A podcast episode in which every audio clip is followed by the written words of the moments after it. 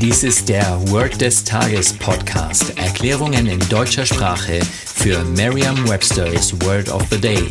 Eine Produktion der Language Mining Company. Mehr Informationen unter www.languageminingcompany.com-podcast.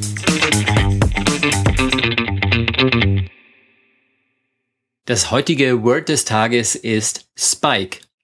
Die englische Definition aus Merriam-Webster's Learner's Dictionary.com, a long thin rod that ends in a point and is often made of metal.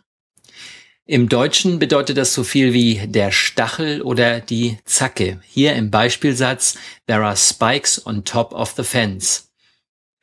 Eine Möglichkeit, sich dieses Wort leicht zu merken, ist die Laute des Wortes mit bereits bekannten Wörtern aus dem Deutschen, dem Englischen oder einer anderen Sprache zu verbinden.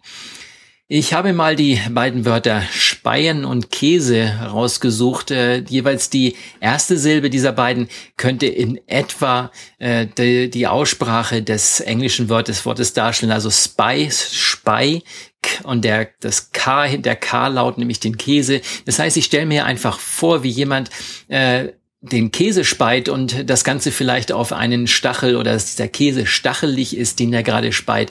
Ganz egal was.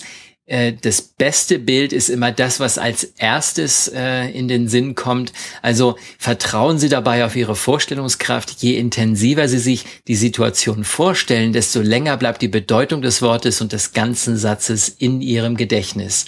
There are spikes on top of the fence. Das war Word des Tages mit Carsten Peters von der Language Mining Company. Mehr Informationen unter www.languageminingcompany.com-podcast.